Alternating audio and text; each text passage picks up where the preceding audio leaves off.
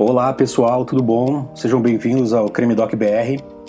Agora no episódio 2, com o microfone melhor e alguns upgrades. Agradeço todo mundo que ouviu, compartilhou, trouxe informação e deu seu feedback do, do episódio 1. Teve até um ouvinte, na verdade tá engraçado chamar ele de ouvinte, que ele é meu amigo, é, que morava comigo em Santos na época, e ele conseguiu achar uma menção desse episódio do assassinato da rua Pedro Américo. É, ele achou uma menção na retrospectiva da Globo de 1994, olha só. Em Santos, uma filha planeja a morte dos pais. Abre a porta para o assassino, o namorado. Na hora da confissão, ela ri. Fiquei muito feliz com a recepção mesmo, muito obrigado. Bora lá para o nosso episódio 2, chamado Homofobia Mata. Esse caso até teve uma repercussão na época, mas hoje pouca gente conhece, mesmo esse caso tendo tantos elementos únicos, eu diria. O curioso é que esse acontecimento, por assim dizer, ele não tem um nome fixo. Você encontra ele sendo chamado de vários nomes na internet. É, massacre de Santo Antônio de Potengi, Massacre dos Barreiros, Chacina dos Barreiros e o próprio assassino, o Genildo Ferreira de França, em muitas matérias ele é chamado pelo seu apelido, Neguinho de Zé Ferreira. Mas o grande fato que faz eu gravar esse podcast hoje é que Genildo matou 14 pessoas, sim, 14, no intervalo de menos de 24 horas. Só lembrando que nesse podcast nós falamos de crimes reais, descrevendo algumas cenas e momentos que podem ser fortes para algumas pessoas. Então, Preste atenção. Se você é uma pessoa que se impressiona mais facilmente, talvez não seja a melhor ideia escutar esse podcast. Outra mulher morta nesta casa. A verdadeira chacina, a chacina de Santo Antônio do Potengi. Matar 14 pessoas num período tão curto de tempo não classifica exatamente Genildo como um serial killer, mas sim como um spree killer. Alguém que mata várias pessoas num curto intervalo de tempo geralmente com a mesma motivação. É, a motivação do Genildo é que ele não aguentava mais ser chamado de homossexual na comunidade de Santo Antônio de Potengi, um vilarejo da cidade de São Gonçalo do Amarante, lá no Rio Grande do Norte. O local sempre foi conhecido pela qualidade do seu barro, usado no artesanato. Esse massacre é uma tragédia em vários aspectos. Obviamente, em primeiro lugar, pelas vidas que foram perdidas.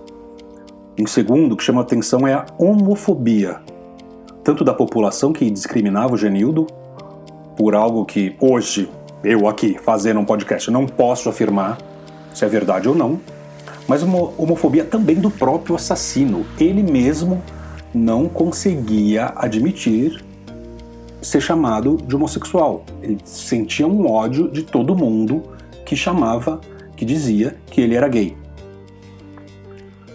A mídia teve um papel que hoje, olhando, parece patético. Muito sensacionalista, um retrato da época mesmo, onde era muita moda esse jornalismo vida cruel, no melhor estilo aqui agora mesmo. Era simplesmente ligar a câmera e mostrar o que estava acontecendo, não importa o que tivesse na sua frente. Podia ser um corpo, uma poça de sangue. E era também meter o microfone na frente de quem estivesse passando ali. Não importa se era um familiar da vítima que acabou de descobrir que ela faleceu. Tudo sem edição, tudo sem nenhuma sensibilidade, sem nenhum contexto, sem nenhuma análise para quem estiver assistindo aquele programa no momento. Tem um cadáver aqui no local. O corpo está aqui, ainda não tem identificação. Vocês conhecem o rapaz? Sabe o nome não? Não. Aqui é o pai dele. O pai do rapaz está aqui. Qual o nome do seu filho? É, vou, Rosenberg, né? É Rosenberg, né? É Josenberg? É. É Rosenberg. Josenberg do quê? Ele está muito emocionado, ele, meu pai, é o avô, sim, do rapaz. Olha, é, segura o rapaz, é que ele sentiu uma emoção forte, está desmaiando nesse momento.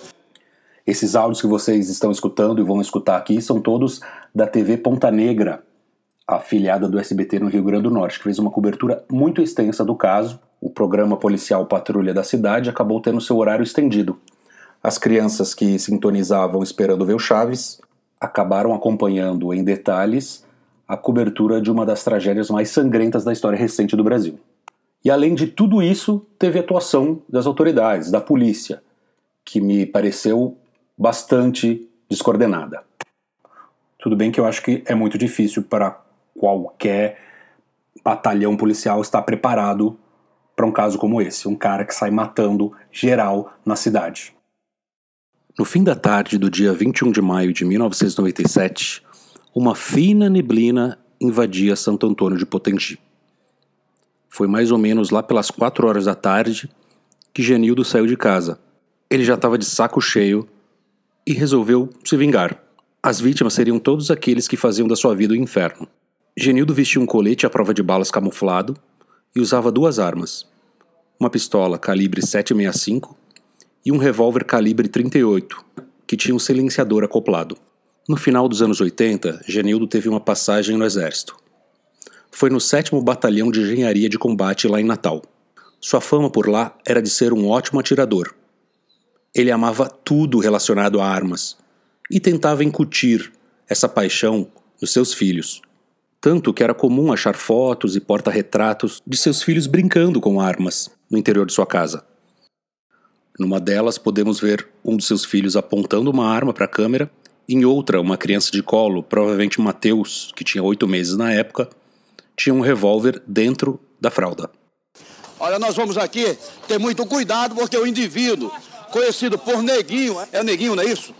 É, Neguinho Zé Ferreira, o pessoal conhece ele. Ele mora aqui também na área? Ele morava lá embaixo. Tá armado com mais de um revólver? Tá com três. Três revólveres. Colete à prova de bala, super armado. A gente precisa retroceder para tentar entender um pouco o que, que acontecia antes na vida e na cabeça do Genildo. Tudo começou a ruir em 1995, quando ele presenciou a morte do seu filho Yuri, atropelado por um táxi. Genildo sentiu na pele esse peso da injustiça. O taxista nunca foi punido por esse episódio.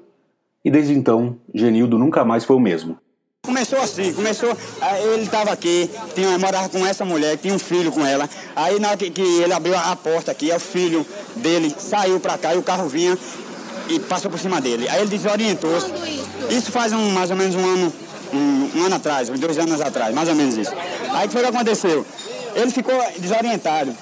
Nesse mesmo ano, em setembro, ele e sua esposa Mônica se separaram.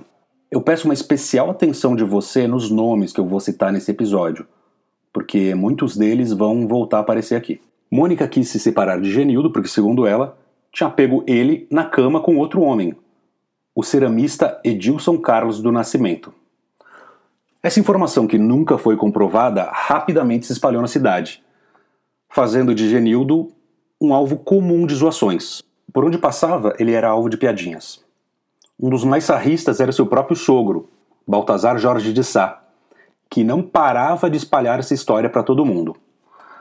Até mesmo Flávio Silva de Oliveira, conhecido como Mudinho de Santo Antônio de Potengi, não perdia a oportunidade de fazer gestos insinuando que Genildo teria feito sexo anal com outro homem.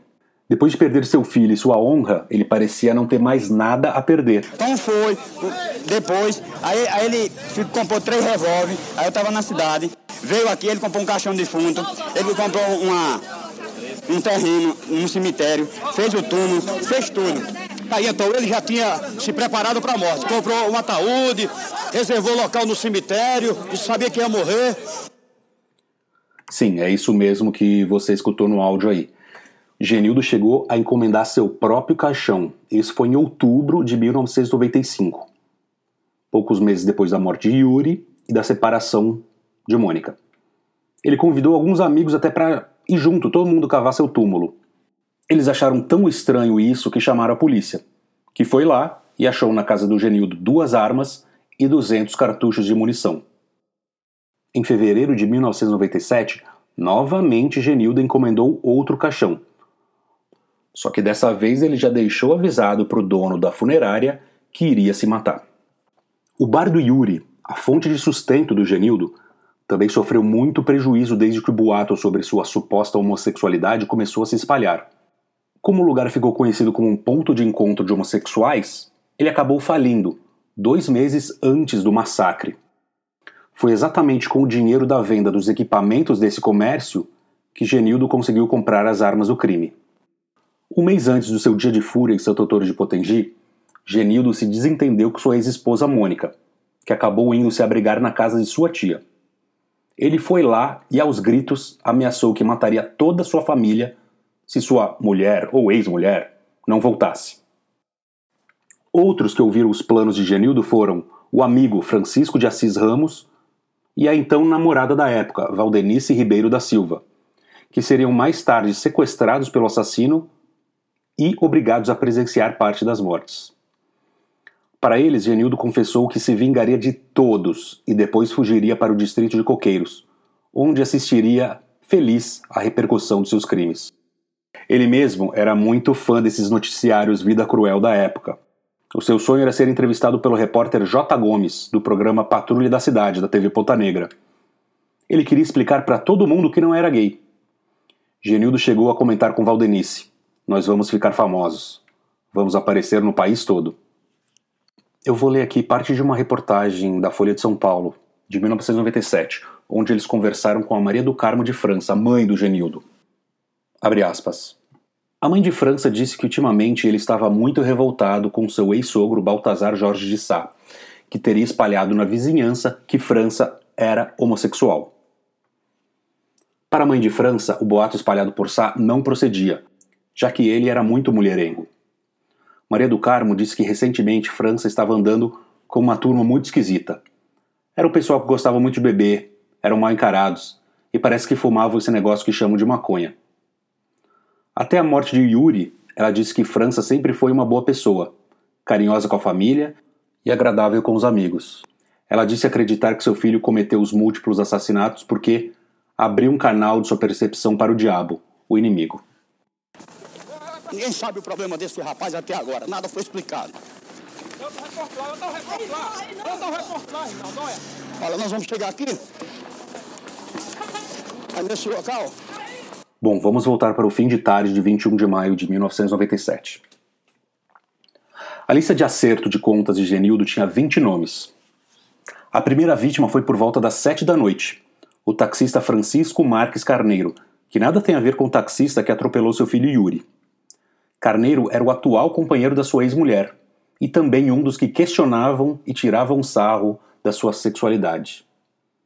Foi com o automóvel de Carneiro que Genildo pôde se locomover pela região, promovendo sua carnificina. Logo na sequência, Genildo sequestrou seu amigo Francisco de Assis Ramos e a sua então namorada Valdenice Ribeiro da Silva. Eles foram obrigados a fazer companhia a Genildo nessa maratona de crimes. Se fugissem, também seriam mortos. Juntos, eles foram buscar Elias Anjo Pimenta, que devia 10 reais para Genildo. Elias embarcou no carro com o grupo até a casa do sogro, Baltazar Jorge de Sá, aquele que vivia tirando sarro da suposta homossexualidade de Genildo. Com a desculpa que eles precisavam ajuda para fazer o parto de uma vaca, todos foram até um bosque. Lá, Elias e Baltazar foram obrigados a se ajoelhar e mortos com tiros na cabeça disparados por Genildo. Em seguida, por volta das oito e meia da noite, o trio foi buscar o fazendeiro Manuel Brito Marcolino, antigo desafeto de Genildo. Pela mesma razão, era outro que espalhava rumores sobre sua homossexualidade. A desculpa agora do grupo é que eles queriam ajuda para comprar uma espingarda. João Maria Silva de Lima, que nada tinha a ver com o caso e estava de passagem visitando o fazendeiro, resolveu ir junto. Ambos foram mortos. Nove horas da noite, Genildo, Francisco e Valdeci foram bater na porta de Edilson Carlos Nascimento. Sim, aquele ceramista que supostamente tinha sido pego em atividades sexuais com Genildo, gerando todas essas piadas na comunidade. Dessa vez, a desculpa para a visita foi o convite para uma festa. Depois de ter executado Edilson, Genildo teria gritado: Quero ver agora você dizer por aí que me comeu. Os corpos do fazendeiro Manuel, seu amigo João Maria e do ceramista Edilson foram encontrados juntos, numa zona de mata do vilarejo de Guajiru. Você é seu primo, né, Rudão? Meu primo, Como é o nome dele? É Dilson. É Dilson. Ele foi o, também o assassino que fez isso com ele. Foi o moço que fez isso com ele mesmo. Francisco, o amigo de Genildo, que estava sequestrado presenciando todas as mortes, foi liberado por volta de nove e meia da noite. Valdenice não. Ela seguiu com Genildo para a casa de Mônica, a ex-esposa, aquela que começou todos os boatos. Chegando lá, ela estava numa conversa animada com seu irmão, Erasmo Fidelis Sá. Genildo disparou quatro tiros, acertando três em Mônica. Depois apontou para Erasmo e falou: Corra, porque não tenho nada contra você. Mônica seria a última vítima do dia 21 de maio. Até então, o saldo era de sete mortos. Várias fotografias aqui sobre uma cama. Uma mulher morta. Está enrolada, com dois tiros na cabeça. Dois tiros na cabeça e oito mortos. Foi identificada? Ele foi. O indivíduo, ele é ex. Foi, foi excluído do exército há pouco tempo, me parece que é um. A foto já foi mostrada, agora. Você conhece essa mulher, Júnior? Conheço é com a, é, a mulher dele. É a esposa dele. Qual o nome dela? É. Mônica. Mônica. Genildo então escreveu uma carta que foi deixada junto ao corpo de sua esposa. Ele aproveitou para pegar Mateus, seu filho com Mônica, de apenas oito meses, e o levou até sua prima. Ele falou que a mãe dele estava doente e que o filho precisava de cuidados. No fim da noite, Genildo ainda procuraria por William Jr. por três vezes. William era o cunhado de Genildo e o primeiro nome da lista. Mas Júnior escapou da morte. Seu caminhão tinha quebrado e isso atrasou toda a sua chegada em casa. O atirador também visitou outros familiares, numa espécie de despedida. Para sua irmã Rosana, ele falou que estava numa missão. Amanhecia 22 de maio de 1997. Santo Antônio de Potengi acordaria em pânico com a notícia da chacina. Tanto a polícia como a imprensa invadiam as ruas. Várias viaturas da PM. Um carro do Instituto Técnico e Científico de Polícia também acompanhando nessa diligência. A nossa equipe do Patrulha Policial acompanhando esse trabalho. O vilarejo só possuía uma viatura. O resto de todo o operativo, aos poucos, ia chegando da capital do estado, Natal.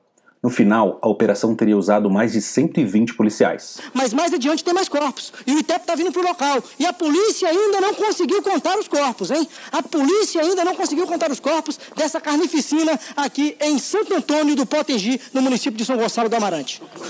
Olha, tá vindo mais. A pessoa tá vindo correndo. Tem mais aí! Às 6 horas da manhã, Genildo estava na casa de seus pais, José Ferreira e Maria do Carmo. Enquanto ele discutia com seu irmão Genilson sobre a possibilidade de matar seus pais, dois policiais invadiram a residência. Genildo rapidamente disparou contra eles. Eram o sargento da Polícia Militar Francisco de Assis Bezerra e o soldado Hilton de Lima Siríaco. Bezerra levou dois tiros na cabeça e não resistiu. Siríaco teve mais sorte. Foi só um tiro no ombro. Seis e meia da manhã, Genildo está de volta na casa do seu sogro, que ele já tinha matado na noite anterior. Ele estava procurando as duas filhas de Erasmo de Sá, mas elas já estavam na escola naquela hora. Ele acabou matando sua sogra, Teresa Carlos do Ribeiro. Em seguida, ele foi para a casa de sua outra ex-esposa, Maria Valdete Rafael da Costa, que era do lado, 200 metros de distância. Acabou executando ela e a sua mãe, Francisca Neide Rafael da Costa. Tá aqui, olha, as duas pessoas que foram assassinadas aqui. Tem um corpo ali, estendido na sala, e tem essa senhora aqui. Ali é uma cápsula deflagrada de pistola. Essa senhora quem é? Você conhece? Eu acho que era a sogra dele, eu A acho. sogra dele. Aquela outra quem é? Ali é a sogra, essa aqui é a mulher dele? É. É a mulher dele, essa aqui, tô dizendo. Essa aqui da cadeira, ex-esposa. Aquela ali, a sogra. Pegou então sua filha de 5 anos, Nayara, e voltou para casa a pé, abandonando finalmente o carro da primeira vítima. 6h45 da manhã. Genildo estava à procura de um homem chamado Aruanã, outro que vivia espalhando rumores de sua suposta homossexualidade. Aruanã deu sorte porque ele não foi encontrado. Outro sortudo foi Raimundo, salvo por uma gripe. Não foi na casa de mãe, foi na casa que eu moro de frente com ele. Tá entendendo? Me chamar pra andar naquele carro. O carro do taxista que ele havia matado. Sim. O dito carro que ele tava andando hoje, que deixou lá de frente o, mercado. Chegou lá, me chamou. Me chamou pra andar. Eu disse, rapaz, não vou não, que eu tô meio gripado, rapaz, eu não posso beber hoje não. Ele saiu. Ele saiu no carro. Ontem eu fiquei em casa. Quando foi hoje de manhã, eu subi a notícia que ele tinha na mesma rua que ele Agora mora. você tava na lista dele pra morrer. Na lista dele pra morrer. Eu já tinha um problema antes com ele, já teve um porque problema. eu discuti com ele sobre o negócio de bebida. Mas Genildo não perdeu a viagem. Acabou matando o vizinho, Flávio de Oliveira, o surdo-mudo que vivia fazendo piadinhas. Outra vítima, que estava bem na frente da casa, era o motorista de caminhão Fernando Correia de Souza. E nós vamos até outro local onde existe outro cadáver. Às sete e meia da manhã, Genildo encontraria a última vítima da sua maratona de mortes. Antônio Josenberg Campelo, o mensageiro da TLRN, que por coincidência tinha presenciado o assassinato do sargento Bezerra quando o policial invadiu a casa de Genildo às seis horas da manhã. O atirador não teve dó. Foram sete disparos. Enquanto cerca de 120 policiais perseguiam Josenildo pela cidade, ele ia se escondendo na casa das pessoas, em escolas, comércio, ameaçando todos de morte. O pessoal está fazendo isolamento, está sendo reforçada esse policiamento agora, a operação de guerra que vai ser montada a partir de agora pela Polícia Militar aqui no distrito de Santo Antônio do Potegi.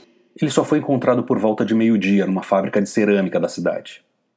Junto com ele estavam Valdenice da Silva, sua então namorada, que tinha sido obrigado a presenciar todos os crimes, e uma de suas filhas. A criança raciocinava bem. Durante todo o momento, ela chegou a pedir para o pai parar de fazer Pa- aquilo. Pediu. Ele disse, olha pai, o senhor, vai, o senhor vai botar a gente mais em confusão. O senhor já fez essa confusão lá em casa, já matou mãinha, minha avó. Não faça isso mais não, na hora que os homens chegaram. Genildo não mudou seu plano, mesmo com os pedidos de sua filha. Ele acabou liberando ela junto com Valdenice, pegou a pistola e disparou contra seu próprio peito. Enquanto agonizava, Genildo ainda conseguiu se envolver num tiroteio com a polícia. Quando finalmente veio morrer, culpa do seu próprio disparo, os policiais ainda atiraram inúmeras vezes em sua cabeça, deixando seu corpo irreconhecível.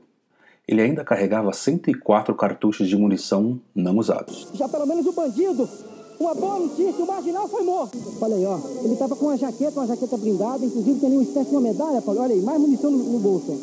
Ele estava realmente bem munido, preparado realmente para um confronto pesado com a polícia. Genilson Ferreira França, 26 anos, A chacina propriamente dita de Santo Antônio de Potengi chegava ao fim, mas a lamentável e sensacionalista cobertura da imprensa mal, mal começava. Olha, a garota tá aqui, tá aqui, tá aqui na viatura aqui. Vamos tentar aqui ver a garota. Pedir aqui, pode mostrar aqui rapidinho. Olha, tá aqui os médicos trabalhando, ó. A garota, olha. Uma garotinha, tá tudo bem? Tá tudo bem com ela, doutor? Oi, tudo bom? Agora mais calminha? Ele machucou você? Não? Qual é seu nominho? Maiara, você é bonitinha, Maiara. Não tá dodói, não? Você tem quantos aninhos? Cinco aninhos? É, é, é, ele fez o que com sua mãe?